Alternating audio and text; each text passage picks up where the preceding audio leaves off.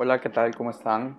De regreso a este episodio del podcast de Insight, Salud Mental Integral. Y mi nombre es Walter Veloz y estoy con Alejandra Cepeda. Hola, Ale. Hola, ¿cómo están? Súper bien. Nos perdimos un poco, estuvimos ausentes varias semanas, pero estábamos trabajando y también tratando de ver cómo podíamos continuar con este tema ampliándolo un poquito más. Ok, entonces vamos a seguir hablando acerca de los mitos que encierran el uso de los medicamentos psiquiátricos. De eso era lo que estábamos hablando y les habíamos dicho que queríamos seguir un poquito más ahondando en este tema y me pude encontrar con algunos otros mitos acerca de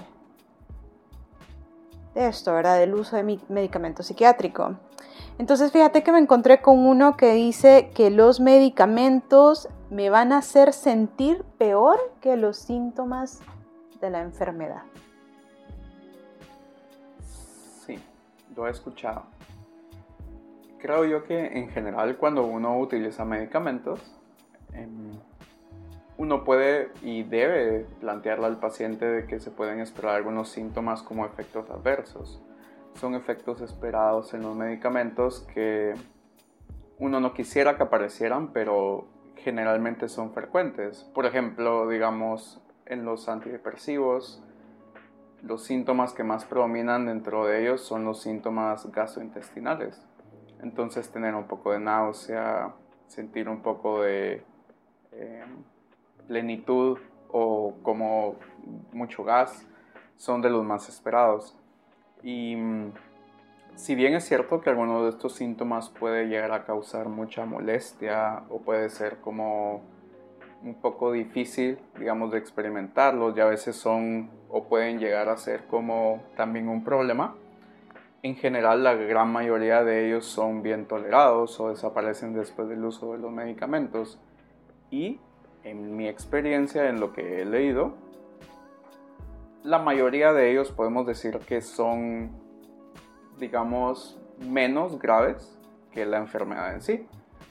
Pero claro, también uno tiene que ponerse a pensar y para mí, dentro de la experiencia que tengo, es importante también darle la prioridad cuando el paciente experimenta estos síntomas, porque si bien estamos diciendo que la mayoría son tolerados, se limitan en el tiempo, es decir, luego de unos días de estar con el medicamento se van a resolver, hay otros que no.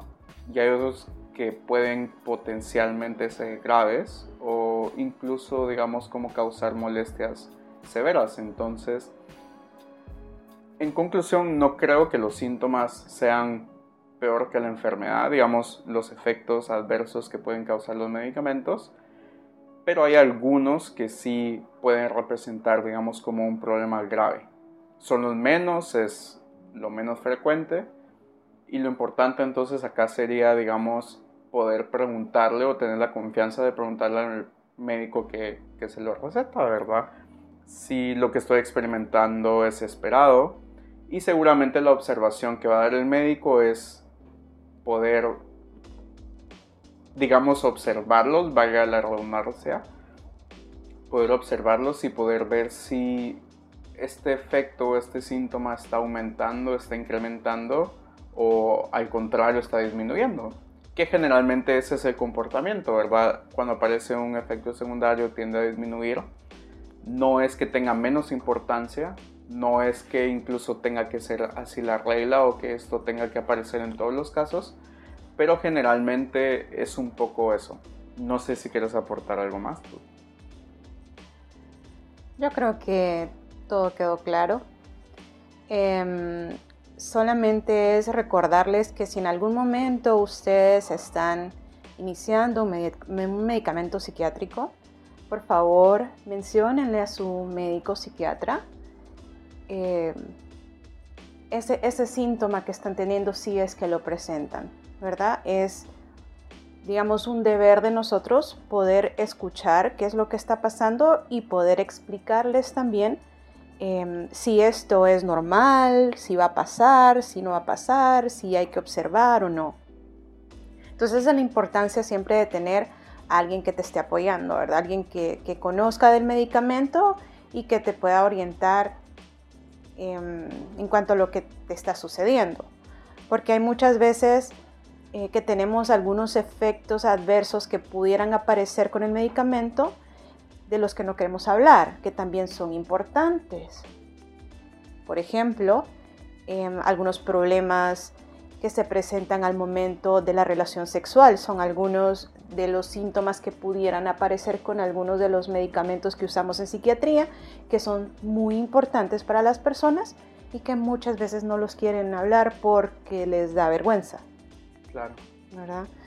Tener esa confianza de poder hablarlo y poder consultar y, e incluso, aunque les parezca mínimo, aunque les parezca, digamos, esto ya me lo dijo el doctor, para nosotros es importante, digamos, que nos lo puedan decir porque nosotros también ahí podemos valorar si hay que dar alguna otra indicación adicional o incluso algunas palabras solamente como decías de es esperado, es algo, digamos, que puede aparecer, ayudan también a reconfrontar o tener, digamos, como la seguridad o la confianza de que el medicamento va a funcionar, de que eh, está, digamos, dentro de lo esperado que, que, pueda suceder. Y algo importante que en algún momento leí también, que muchas veces, digamos, cuando aparecen estos síntomas, uno puede también amplificar digamos, como la experiencia de los mismos. Por ejemplo,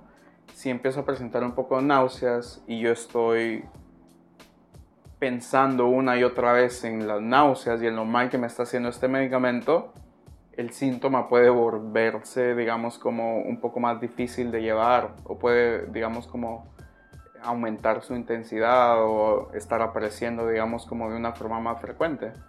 Entonces también, digamos, eh, el consultar ayuda a esto. Claro. Entonces, bueno, esperamos que eso haya quedado claro. Y vamos a pasar a un siguiente mito, que es el medicamento psiquiátrico va a cambiar mi personalidad o va a cambiar quién yo soy. Eso está muy bueno porque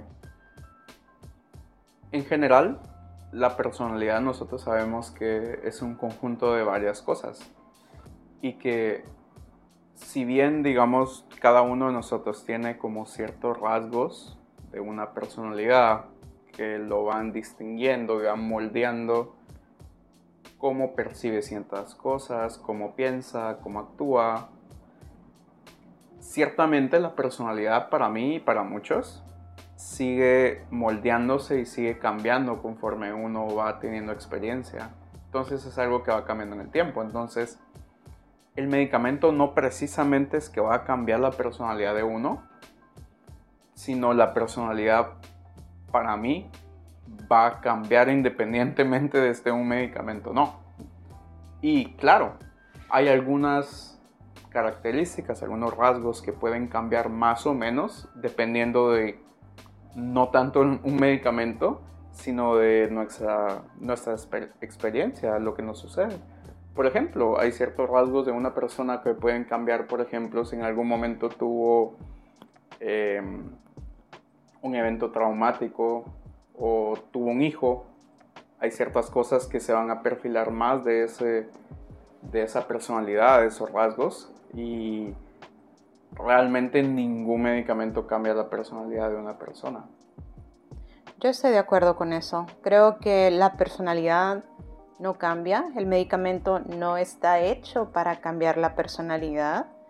El medicamento está hecho para poder ayudarte a aliviar ciertos síntomas que probablemente puedan hacer que tú te sientas muy triste, muy enojado em, y que te esté causando problemas. Entonces ahí es donde queremos ir con el medicamento, no a cambiar tu personalidad. La personalidad va a seguir siendo tu personalidad, con los mismos rasgos que pueden atenuarse un poquito, sí, pero no cambiar. Tú no vas a cambiar quien tú sos solo por tomar medicamento de psiquiatría. Y al mismo tiempo, yo diría, pues depende también del cambio.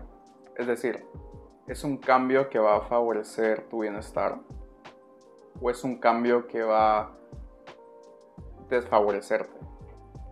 E incluso así, tanto para el que favorezca el bienestar o para algo, digamos, que puede ser desagradable o desfavorable, ponérselo, digamos, como a un medicamento es totalmente, digamos, contrario a todo lo que conocemos de medicina y a lo que esperamos de los mismos, porque, como dijo Alejandra, los medicamentos no se investigaron con ese objetivo y hasta el día de hoy no hay ninguno que haya tenido esas atribuciones o que se le haya conocido ese efecto.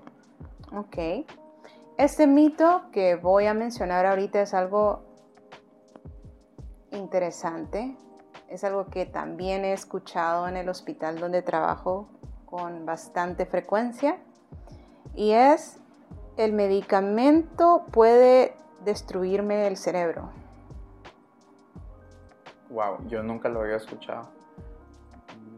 Aunque no me parece descabellado escucharlo. Tal vez yo lo que puedo aportar en ese sentido es que, al contrario de pensar eso, la mayoría, bueno, no la mayoría, pero un buen número de medicamentos se ha visto que incluso es neuroprotector. es decir, tiene funciones o tiene mecanismos que se han visto que protege al cerebro de forma eh, en un mediano y largo plazo. Y es que, miren, si nos ponemos a pensar en, en una persona que padece de una enfermedad psiquiátrica, a quien no se le ha dado medicamento, no se le da tratamiento y esa enfermedad progresa, es mucho más probable que sí haya daño cerebral o cambios en la estructura del cerebro que puedan ir, digamos, afectando a la persona. Claro, que van avanzando y van deteriorando. Exacto. Entonces, si nosotros tenemos la oportunidad de poder utilizar el medicamento para que esto no progrese o pues para que para que, tengamos digamos un control de la enfermedad creo que vale la pena tomarlo creo que es más benéfico que, dañino el, uso del medicamento psiquiátrico siempre y cuando esté indicado pues. claro y ahí viene la otra parte de que si bien es cierto esto que les estamos diciendo de medicamentos que se han estudiado con buena evidencia de uso de forma crónica sin ningún tipo de daño a nivel neuronal, hay un grupo de medicamentos que sí causan un daño em, y que se ha estudiado que pueden generar, digamos, como algunas dificultades. Por ejemplo, em, el grupo de las benzodiazepinas con el uso crónico sí se ha estudiado y se ha relacionado que tiene un impacto a nivel cognitivo, es decir, a nivel de memoria, de cálculo, de lenguaje, de la capacidad de abstracción. Y, y pues esto es importante también mencionarlo porque si bien todo esto que estamos hablando se tiene que hacer bajo la supervisión y la prescripción de un psiquiatra, nosotros hemos notado que muchas veces médicos generales utilizan medicamentos como estos de una forma discriminada o un poco em, para aliviar ciertos síntomas que encuentran en sus pacientes, pero no están al tanto, digamos, de estas consecuencias negativas que pueden causar o, de esto que tú te referías, de poder, digamos, como dañar, dañar el cerebro. Entonces, creo yo que de todo esto la, la conclusión es que en general los medicamentos, o hay muchos medicamentos psiquiátricos que tienen estudios, digamos, para su uso de forma crónica, años de usarlos sin ningún ninguna evidencia, digamos, de un daño a nivel neuronal. Hay otros que sí pueden causar algunos problemas, pero son los menos. Y la mayoría de psiquiatras deberíamos, y estoy casi seguro que un psiquiatra conoce, digamos, como esas consecuencias o esos riesgos de los cuales les van a informar a ustedes y que en algún momento también seguro les pueden plantear si hay más beneficios versus el riesgo de, usarlo de forma crónica, de forma consecutiva, ¿verdad? Sí, creo que eso de las benzodiazepinas lo, lo pudimos eh, platicar en el episodio anterior, ¿verdad? Es importante volver a tocarlo porque este tipo de medicamentos, como mencionaba Walter, son recetados en muchas ocasiones. Em, no puedo decirlo de forma indiscriminada porque no, porque pues, o sea, se da el medicamento para, como dijiste, aliviar el síntoma, pero lo importante es explicarle a la persona que te consulta los riesgos que puede tener el uso del medicamento a largo plazo y em, pues si nos salimos también del orden y la prescripción médica, pues. Sí, Fíjate que yo lo mencionaba como indiscriminado porque, bueno, en mi otra parte de perlas psiquiátricas que yo les mencionaba o les hablaba acá sobre el sueño, se ha visto, digamos, o hay estudios acerca de que los médicos de otras profesiones o médicos generales tienden, digamos, como a todas las personas que tienen un problema, por ejemplo, de insomnio o de ansiedad, recetar este tipo de medicamentos. ¿Y cuál es el problema? Como nosotros dos bien sabemos y les quiero compartir a ustedes. Por ejemplo, el insomnio a veces es una causa, a veces es una consecuencia, a veces va acompañado de otro trastorno. Incluso depende, digamos, como hacer una buena evaluación, poder definir qué es lo que lo causa. Entonces, a veces eso es lo que se ha visto, de que realmente estos protagonistas como el médico general o otras profesiones afines que no tienen la delicadeza de, hacer una evaluación más exhaustiva o más especializada, tienden, digamos, como a no poder observar, como bien dice el hecho, nuestros ojos no pueden ver lo que la mente no conoce. Entonces tienden, digamos, como a perderse un poco en poder hacer un diagnóstico de por ejemplo, un problema de ritmo circadiano versus eh, un insomnio secundario, ansiedad, etcétera, etcétera. Entonces, por eso yo te lo mencionaba así. Pero tenés toda la razón también, que a veces se centran un poco más en el corto plazo y se pierde un poco ese mediano o ese largo plazo y generalmente ahí es donde uno ve a los pacientes usando estos medicamentos de forma crónica o incluso abusando de ellos, ¿verdad? Sí. Y bueno, Creo que este último que voy a mencionar es el último que vamos a tocar en este episodio y es, este está bien interesante tú. ¿De verdad? Sí. Miramos. Y es, si tomo medicamento psiquiátrico, entonces las personas me van a juzgar. Ok. ¿Vos qué pensás? Es difícil. Porque aquí creo que ya habíamos hablado de esto también y es el estigma de, la enfermedad psiquiátrica, ¿verdad? Me parece muy extraño, extremadamente extraño, que una persona pueda aceptar fácilmente a una persona que padece de presión alta o hipertensión, que toma su medicamento para estar bien, o un diabético que toma su metformina o se inyecta su insulina para estar bien y no pasa nada, ellos pueden trabajar bien, ellos pueden estar bien en su, pues, en su familia, su trabajo y todo está bien. Es una enfermedad crónica, una enfermedad psiquiátrica también. Necesitan el medicamento para estar bien y pueden ser funcionales cuando el medicamento pues, se lo están tomando ahora.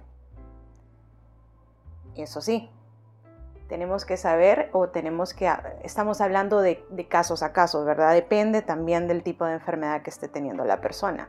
Pero el punto que quiero dejar aquí es, el trastorno psiquiátrico también es una enfermedad, como cualquier otra, y se trata. Y hay muchas personas que por desinformación tienden a juzgar a las personas que padecen de enfermedades psiquiátricas. Entonces, sí pueden ser juzgados. Sí, tenés toda la razón y creo yo que mucho de la lucha, si escuchan ahí roncando, es nuestro perro. Entonces, él está acompañándonos, el Q. Creo yo que una de las luchas que se ha hecho en la psiquiatría últimamente es acerca de ir quitando, digamos, un poco el juicio, el estigma que hay alrededor de nuestros pacientes, em, el paciente psiquiátrico. Y al mismo tiempo, a mí me llama poderosamente la atención ahorita que estabas hablando de eso, porque si bien es cierto, como sociedad nosotros tenemos que tratar de cambiar la visión que hay acerca de cómo se plantea, digamos, la salud mental y dentro de eso, justo lo que decías, es una enfermedad como otras, que requiere su tratamiento como otras, que puede tener a veces un momento de crisis como otras, que las personas, como tú bien decías, dependiendo también de la enfermedad, pueden llevar una vida completamente normal. Y dentro de eso mismo, creo yo que al mismo tiempo uno debe trabajar con los pacientes, digamos, psiquiátricos para formar esto de resiliencia que nosotros sabemos que es una parte, digamos, como importante también en el individuo. Y con resiliencia yo me refiero a la capacidad de estas personas también de poder, digamos, como adaptarse a ciertas cosas en su ambiente. Dentro de eso, este ambiente lleno de juicios, lleno de estigma, lleno de dificultades. Es decir, un trabajo en esos dos rubros al mismo tiempo. Porque de verdad, esta es una opinión personal, no sé si la compartís, pero no creo que lleguemos a un punto donde todas las personas puedan dejar de emitir juicios. Es decir, el ser humano se caracteriza mucho por eso, somos, eh, incluso yo lo veo en mi, en mi, en mi clínica, eh, me pasa con mis pacientes, a veces me pasa incluso a mí mismo de emitir juicios en base a lo que veo, a lo que pienso, a lo que creo. Y por supuesto, el trabajo, el trabajo tiene que continuar, tiene que seguir haciéndose porque necesitamos una sociedad que, sea menos juiciosa, que sea em, menos trivial con ciertos asuntos o... Que sea más inclusiva. Más inclusiva totalmente. Pero al mismo tiempo, como yo te digo, creo yo, digamos honestamente, que es un trabajo que va a ser difícil, pues como cuando la gente habla, digamos, como de esta paz mundial, ¿me entendés? Es decir, es cierto, todos quisiéramos alcanzarla, pero es un poco como utópico, también sabemos que no vamos a llegar ahí. Claro. claro, eso no quita, digamos, también que demos pasos en esa dirección, que es justo lo que pretendemos hacer. Pero al mismo tiempo que hacemos eso, ¿cómo trabajamos también con esta parte? Aceptando que eso no pueda pasar, no queriendo decir que estemos de acuerdo con que no pase, pero aceptándolo y trabajando también mucho en construir esa resiliencia de las personas que puedan no tener miedo del que dirán si yo estoy tomando un medicamento tengo un trastorno psiquiátrico, eh, o el cómo me va a ver mi familia. Y mm, generalmente eso es, digamos, lo que causa también un poco de dificultades o problemas en ellos y claro, toda la parte de la sociedad, de gobiernos a nivel político, etcétera, etcétera, que podemos estar hablando. Em, pero es el aporte que les puedo hacer desde mi percepción y Walter como individuo. Bueno, yo pienso que, así como dijiste, no podemos cambiar la mentalidad de todo el mundo, porque no se puede. Y sí, es cierto, somos humanos y los humanos juzgamos, aunque no queramos. Es algo que se nos da de forma natural. Lo que también creo es que siendo humanos podemos cambiar nuestra forma de pensar y ser ese, ese tipo de personas que damos un poco más de apertura. Y pues como decías, no es algo como que vamos a llegar a tenerlo como la paz mundial, pero es trabajo de cada uno de nosotros, psiquiatras, psicólogos, personal de salud, consultantes, poder ir cambiando poco a poco lo que las otras personas piensan, ¿verdad? Claro. O ir enseñando, porque es más que eso, enseñar y educar. Y cada generación que venga un poco mejor.